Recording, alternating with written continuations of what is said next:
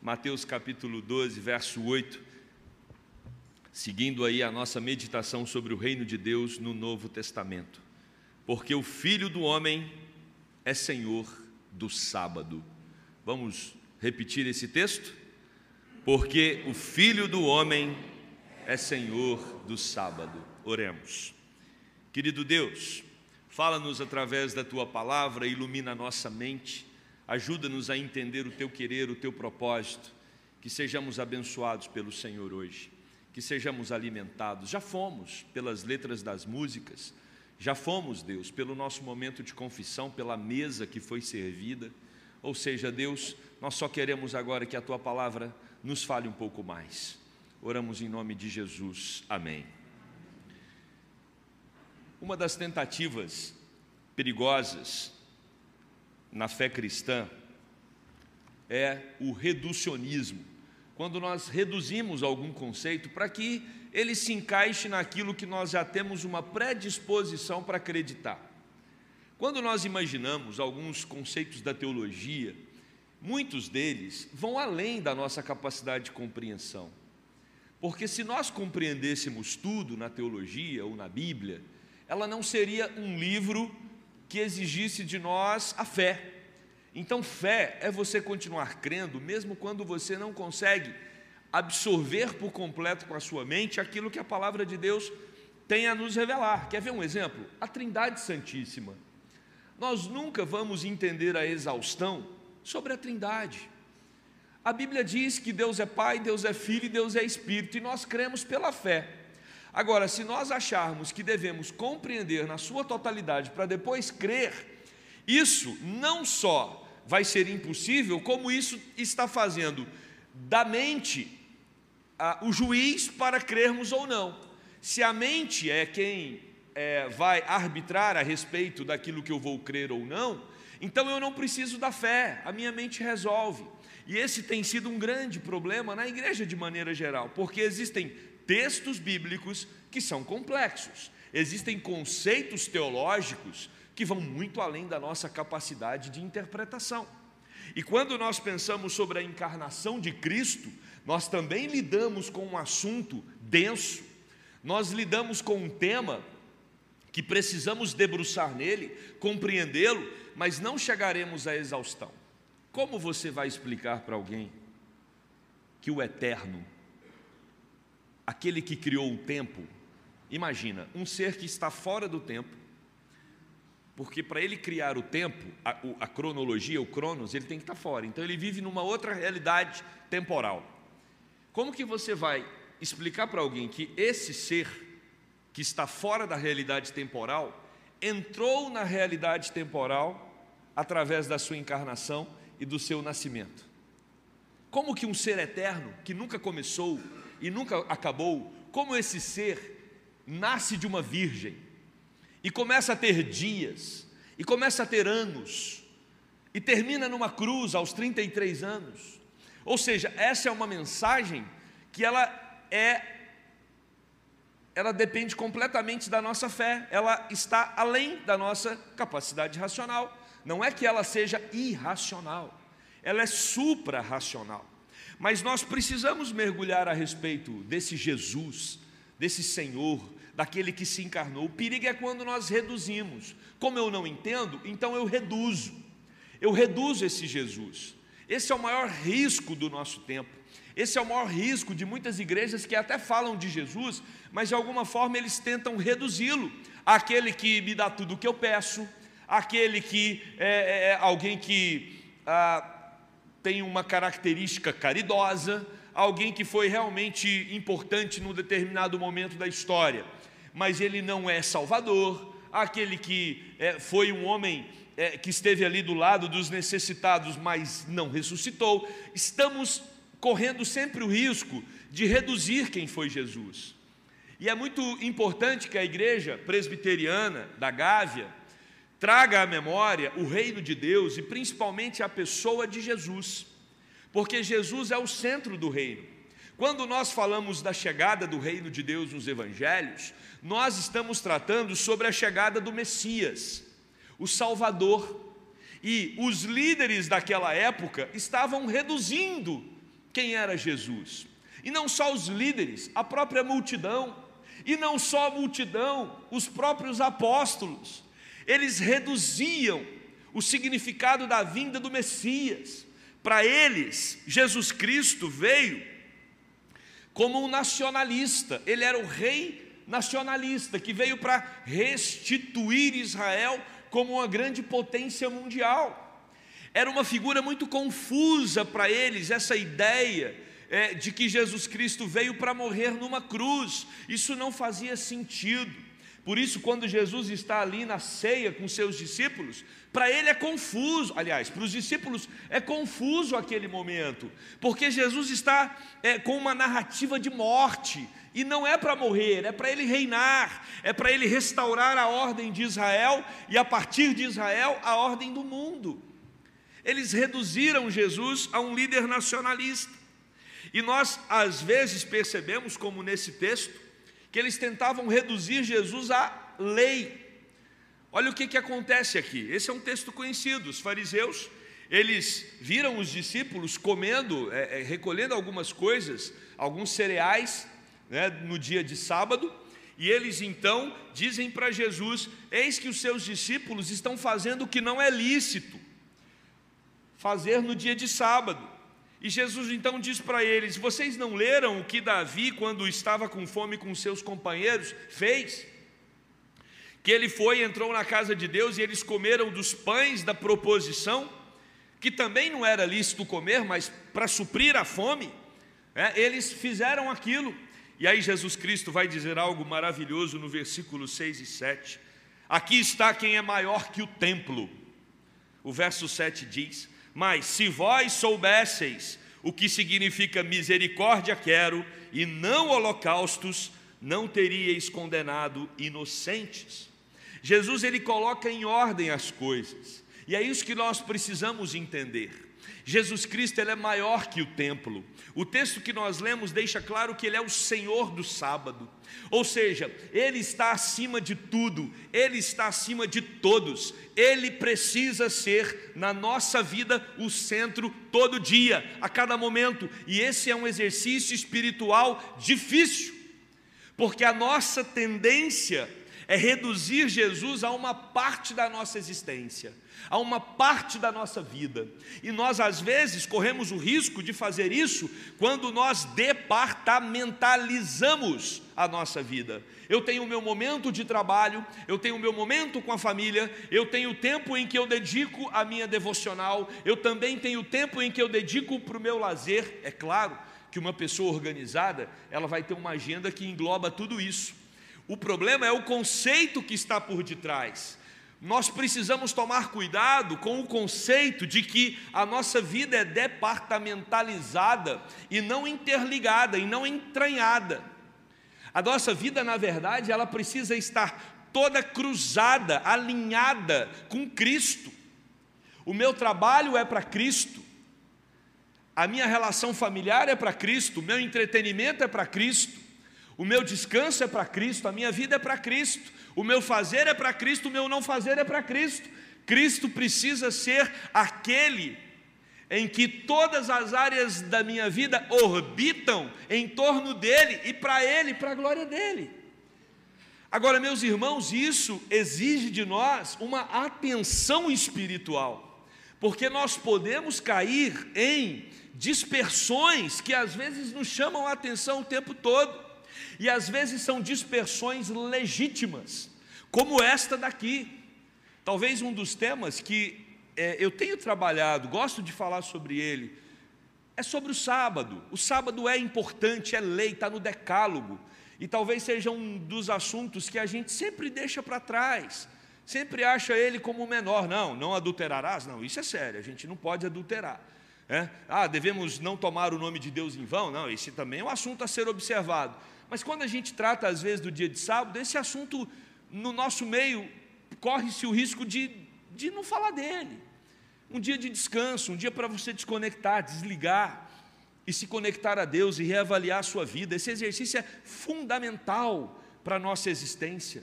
Né? Se nós vivemos numa sociedade estressada, neurótica, ansiosa, muitas vezes a razão disso é porque nós não temos obedecido o sétimo mandamento. Ele é importante, não só ele, como todos os dez mandamentos e como todos os mandamentos da Escritura. Mas o que Jesus está fazendo aqui é deixando claro que a nossa relação com Ele não pode ser menos importante, ou mais importante, melhor dizendo, do que a lei. Os fariseus estavam se importando muito mais com a lei do que com a misericórdia e com o amor. E esse texto mostra isso claramente. Os discípulos estavam com fome e os líderes religiosos, em vez de ajudar a fome dos discípulos, os discípulos na fome, eles criticam porque eles põem o alimento para comer. Da mesma forma, quando nós temos a cura do paralítico, que Jesus, né, diz para ele no sábado: pega a sua maca, levanta e anda. Aliás, levanta, anda e toma a sua maca e vai embora. E aquele homem carregando a maca no dia de sábado, os fariseus dizem para ele: Por que, que você está carregando a maca? Hoje é sábado. Eles não conseguem enxergar o milagre de Jesus fazendo aquele homem andar. Às vezes nós corremos o risco de nos perdermos em detalhes e não enxergarmos as grandezas que Deus tem revelado por meio do seu filho Jesus. Por isso ele vai dizer: misericórdia quero e não holocaustos. Ah, meus irmãos, a misericórdia é uma das características que realmente o Espírito Santo precisa trabalhar em nós. Porque misericórdia é você não punir quem merece ser punido. Quando nós chegamos a esse ponto de não punir quem precisa e merece ser punido, nós estamos aprendendo a viver com misericórdia. E por que Jesus está falando isso? Porque os fariseus, eles eram experts, eles eram excepcionais na capacidade de, vou usar um termo bem de adolescente. Os fariseus, eles eram é, excepcionais na capacidade de lacrar. A todo momento, quem saía da linha, como foi falado hoje de manhã no sermão do reverendo Guilherme, eles eram implacáveis. E Jesus mostra que acabou a lei servindo para eles como algo muito mais para condená-los do que para contribuir ou para fazer com que eles entendessem que precisava, precisavam de Jesus para a salvação. Eles distorceram a lei de Deus e Jesus fala: por isso vocês precisam aprender o que o texto do Antigo Testamento diz: misericórdia quero e não holocaustos. Por isso que vocês vivem condenando inocentes. E Jesus aqui ele vai dizer a respeito de uma expressão, porque o filho do homem. E é sobre essa expressão que eu quero trabalhar um pouco mais do texto. Jesus Cristo ele se refere a maioria das vezes como o filho do homem. Quando Jesus vai tratar sobre si mesmo, ele usa esse título, o filho do homem. E a ideia de Jesus usar esse título é que o reino de Deus e o filho do homem são conceitos correlatos. Então não tem como pensar no reino de Deus, no reino dos céus, sem tratarmos a respeito dessa, desse é, nome que o próprio Cristo atribui a ele, o filho do homem. Ele vai falar, por exemplo, nos evangelhos sobre a vinda do filho do homem, que é um sinônimo da vinda do reino dos céus. O filho do homem diz também nos evangelhos, se assenta no trono de glória. A vinda, a parousia, vai ser do filho do homem, diz Jesus Cristo. O filho do homem virá da sua glória. O filho do homem está assentado à direita do Todo-Poderoso e virá. Ou seja, nós, quando olhamos para o próprio Cristo, atribuindo a Ele mesmo um nome, isso precisa nos chamar a atenção. Como que Jesus, ao se referir a ele, ele não se refere, por exemplo, como Messias. Jesus não se chama de Messias. Jesus se chama de o Filho do Homem. E aí nós precisamos nos perguntar: da onde ele tirou esse conceito? De onde vem a fundamentação teológica para Jesus é, se auto-intitular o Filho do Homem? Isso está lá no livro do profeta Daniel, capítulo 7, versos 13 e 14. Daniel capítulo 7, versos 13 e 14, o profeta diz: Eu estava olhando nas minhas visões da noite, e eis que vinha com as nuvens do céu um como filho do homem, e que dirigiu-se ao ancião de dias, e o fizeram chegar até ele. Foi-lhe dado domínio e glória e o reino para que os povos, nações e homens de todas as línguas o servissem. O seu domínio é domínio eterno, que não passará, e o seu reino jamais será destruído. Quando nós tratamos do Filho do Homem, e quando Cristo atribui a Ele mesmo esse nome, Jesus está se referindo a passagens como essa do livro do profeta Daniel. Então nós precisamos olhar para o que o profeta está dizendo e a partir disso entender o que Cristo é, quer dizer quando ele se autodenomina o Filho do Homem. Jesus Cristo está dizendo claramente que a Ele pertence todo o domínio, a Ele pertence a glória, a Ele pertence o reino, para que os povos, nações de todas as línguas se curvem diante dele e que Ele domine e que o seu domínio seja eterno, porque não passará e o seu reino jamais será destruído. E aí eu preciso convidar você para viajar nesse texto comigo. Quando ele diz que o reino jamais será destruído, uma vez que nós estamos inseridos nesse reino, se somos agora cidadãos do reino de Deus, por meio de Jesus Cristo, nosso Senhor, a destruição não poderá mais nos alcançar. Nada pode nos destruir, porque nós estamos da muralha para dentro. Jesus Cristo é quem nos cerca, Jesus Cristo é quem nos protege, é quem nos ampara. Como falamos no domingo passado, Satanás já não tem mais poder sobre as nossas vidas. Não tem como ele furar esse bloqueio, não tem como ele invadir esse reino e de alguma forma nos atingir diretamente. Nós estamos guardados e protegidos pela poderosa mão do nosso Deus, porque o Filho do Homem é quem nos protege. Jesus Cristo é quem tem o domínio. Jesus Cristo é quem tem a autoridade. E é Ele quem governa agora as nossas vidas. O Filho do Homem é um homem a quem foi dada a autoridade divina ilimitada e a quem o domínio real e universal foi confiado. E por que a expressão Filho do Homem? Exatamente porque Ele é o Deus encarnado. Outras passagens também vão chamá-lo de o Filho de Deus. Mas quando ele, se, ele atribui a si mesmo esse é, é, nome, o Filho do Homem, é porque agora ele se materializou. É Deus, mas Deus de carne e osso. Ele se humanizou sem perder a sua divindade. Esse conceito é muito importante na nossa teologia. Jesus é plenamente Deus, plenamente homem. Muito cuidado, porque existem aí algumas variáveis nos nossos dias que alguns atribuem mais uma característica divina, desprezando a, a, a, a figura humana de Cristo, e outros às vezes elevam a figura humana e deixam no segundo, no segundo plano a questão divina. Para nós, não. Jesus é Deus, é filho de Deus, mas é homem, nasceu da Virgem Maria. A palavra do Senhor vai dizer que ele é o descendente da mulher, lá de Gênesis 3, capítulo 15, aquele que viria para esmagar a cabeça da serpente. Então, o nosso Jesus Cristo, ele é homem, e isso faz muito sentido para nós e é importante para que possamos entender como ele se relaciona conosco. Porque quando Jesus se encarnou e quando ele se tornou plenamente homem, ele, a partir daquele momento, começou a compreender a existência a partir da nossa perspectiva. Uma coisa é ele como Deus, na perspectiva de Deus, mesmo sabendo de tudo. Agora, Filipenses, o apóstolo Paulo vai dizer que ele se esvaziou ele se esvaziou, ele se humilhou e ele se tornou homem como nós.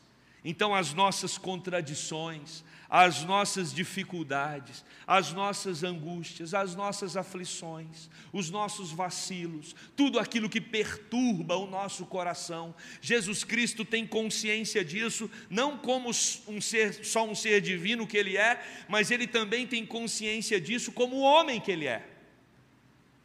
Homem de dores, que sabe o que é padecer. E aí, quando eu começo a construir essa perspectiva humana de Cristo, o Deus homem, quando eu começo a entender que ele se esvaziou e ele se fez um de nós, a misericórdia dele faz muito sentido para nós, porque ele não é alguém que sofre como sendo um outro ser. Ele não tem consciência do nosso sofrimento como Deus que sabe de tudo. Ele tem consciência do nosso sofrimento como Deus que sabe de tudo, mas também como homem que já viveu as aflições dessa terra. Meus queridos, Jesus pisou nessa terra que nós pisamos, não nessa região no Brasil, mas ele pisou nessa terra, nesse solo. Ele viveu a temperatura do sol, ele viveu frio, ele viu chuva, ele caminhou de um lado para o outro, ele cansou, ele teve sede, ele teve fome. Jesus Cristo viu a situação das pessoas que estavam ao seu redor, se compadeceu com ela, por isso ele é homem que tem, ele é homem misericordioso. E aí, meus irmãos, o que nós olhamos nesse texto é que, quando Jesus se apresenta como aquele que está muito mais interessado na nossa misericórdia do que nos nossos holocaustos, Jesus está nos convidando a uma realidade espiritual que vai além dos nossos rituais religiosos. Quando nós limitamos a nossa fé nos rituais religiosos, nós de alguma forma também estamos reduzindo o senhorio de Jesus Cristo na nossa vida. Quando nós achamos que cumprir uma agenda eclesiástica, quando nós achamos que participar de rituais como ler Bíblia e orar e vir à igreja apenas é suficiente para a nossa espiritualidade, nós estamos reduzindo quem Cristo é. Se nós somos cidadãos do reino de Deus, e a Bíblia vai dizer que Jesus agora nos envia como seus discípulos, nós somos representantes dele, nós somos testemunhas dele, nós agora carregamos sobre nós a responsabilidade de sermos misericordiosos como Jesus é.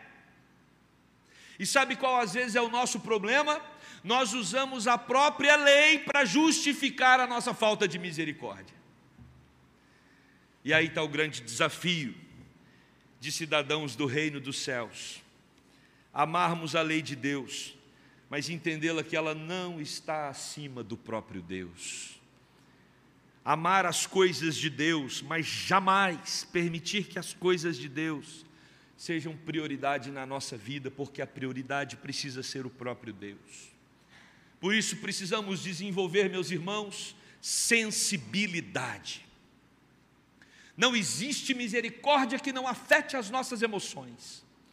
Não existe misericórdia que não afete o nosso ser por completo. A misericórdia envolve a nossa razão, mas envolve também o nosso coração. Ser misericordioso é estar a cada dia mais atento àquele que sofre e intervir na vida dele com ações claras e diretas. Vivemos uma época de muita perturbação. As pessoas estão numa desordem generalizada. Dois anos de pandemia, meus irmãos, colocou muita coisa fora do lugar. E a impressão que eu tenho é que as coisas não vão voltar com facilidade. E quando eu digo isso, eu digo diante da sociedade de maneira geral, mas até mesmo nós, de alguma forma, fomos afetados por esse solavanco global.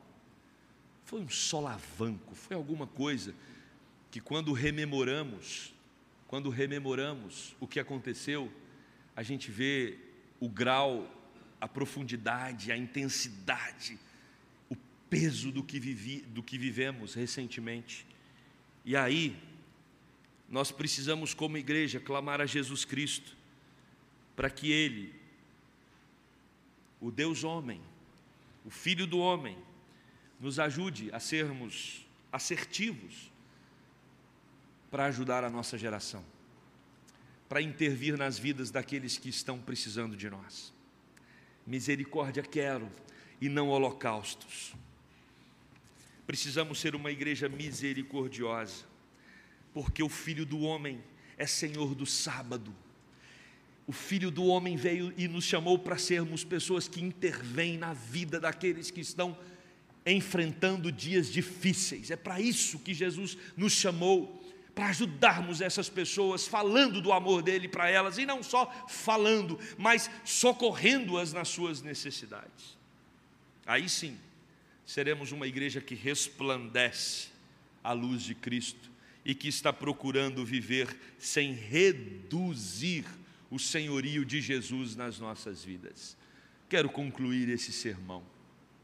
O Filho do Homem veio trazer o seu reino, o Messias é o centro do reino, ele é o rei do reino, e nós somos os cidadãos desse reino, e não há como, não há como sermos aprovados pelo rei se não agirmos com obediência à lei, mas mais do que isso, com amor ao Senhor sobre todas as coisas e com misericórdia àqueles que estão ao nosso redor.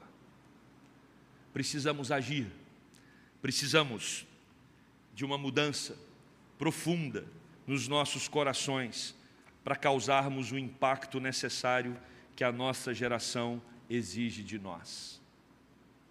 A nossa geração precisa da gente. E a mudança começa em você. A mudança começa em mim. Precisamos fazer alguma coisa. Precisamos ajudar os que tanto padecem ao nosso redor. Você sabe quem são as pessoas do seu trabalho, que estão desesperadas. Você sabe quem são os adolescentes ao seu redor, filhos de amigos que já não estão encontrando sentido para viver. Nós sabemos que o mundo está um caos e nós precisamos levar a palavra de amor, de misericórdia e de salvação. Que Deus nos ajude e nos mobilize para que a obra dele seja feita através de nós. Amém? De maneira prática, toda quarta-feira nós estamos aqui na igreja falando sobre as nossas emoções, afetividade. A igreja precisa ter afeto, a igreja precisa ter o mesmo sentimento que houve em Cristo Jesus, de compaixão, de misericórdia, de amor. Isso precisa ser trabalhado em nós. Não é fácil, não, viu, gente? Nosso coração resiste muito a esse trabalho, mas precisa acontecer para que nos tornemos mais sensíveis àqueles que tanto precisam de nós. Vamos curvar as nossas cabeças nesse momento. E eu queria te fazer uma pergunta, e gostaria que você pensasse um pouquinho nessa pergunta.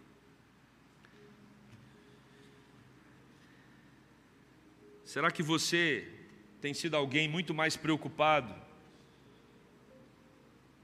em manter as coisas em ordem, dentro dos ritos, do que ser alguém misericordioso?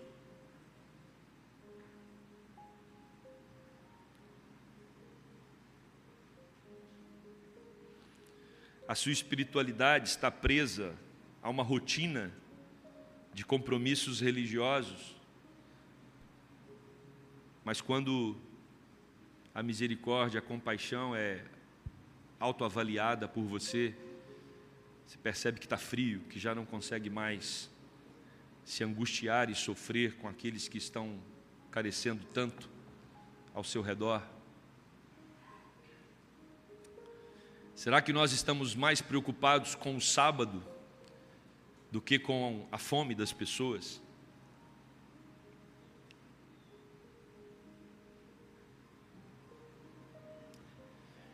Somos discípulos de Jesus e não podemos reduzi-lo. Somos discípulos de Jesus e pertencemos agora ao reino dele. Não é mais o meu reino, não é mais o seu reino o que nós pensamos não importa mais, importa o que ele pensa. E o que ele pensa e o que ele quer é que deixemos de lado os holocaustos e tenhamos um coração misericordioso. Querido Deus, livra-nos de uma espiritualidade preocupada só na autossatisfação. Livra-nos, Deus, de uma espiritualidade simplesmente para aliviar a consciência com o fato de que as coisas estão sendo cumpridas, as devocionais estão sendo feitas, o compromisso com a igreja também. Tudo isso é importante, mas isso é nada quando deixamos de ter compaixão e misericórdia.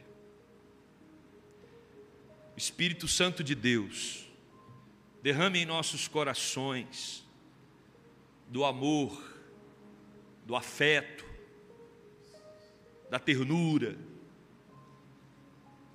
Aqueça os nossos corações para que sejamos pessoas que se movimentam em direção aos que carecem tanto de uma intervenção. E são pessoas carentes materialmente falando, são pessoas carentes emocionalmente. Depois da, desse período truculento de pandemia, pessoas carentes, Deus, psicologicamente. O mundo está atordoado, as pessoas estão baratinadas. Tem misericórdia de nós, Deus, dá-nos da direção do alto para que possamos ser bênção na vida dos outros, na vida uns dos outros aqui dentro e dos outros lá fora, Deus. Que essa igreja seja aquecida pelo poder do Teu Espírito e que todos que entrarem aqui possam perceber claramente que somos um povo marcado pelo amor e pela misericórdia. Para a tua honra e para a tua glória, em nome de Jesus.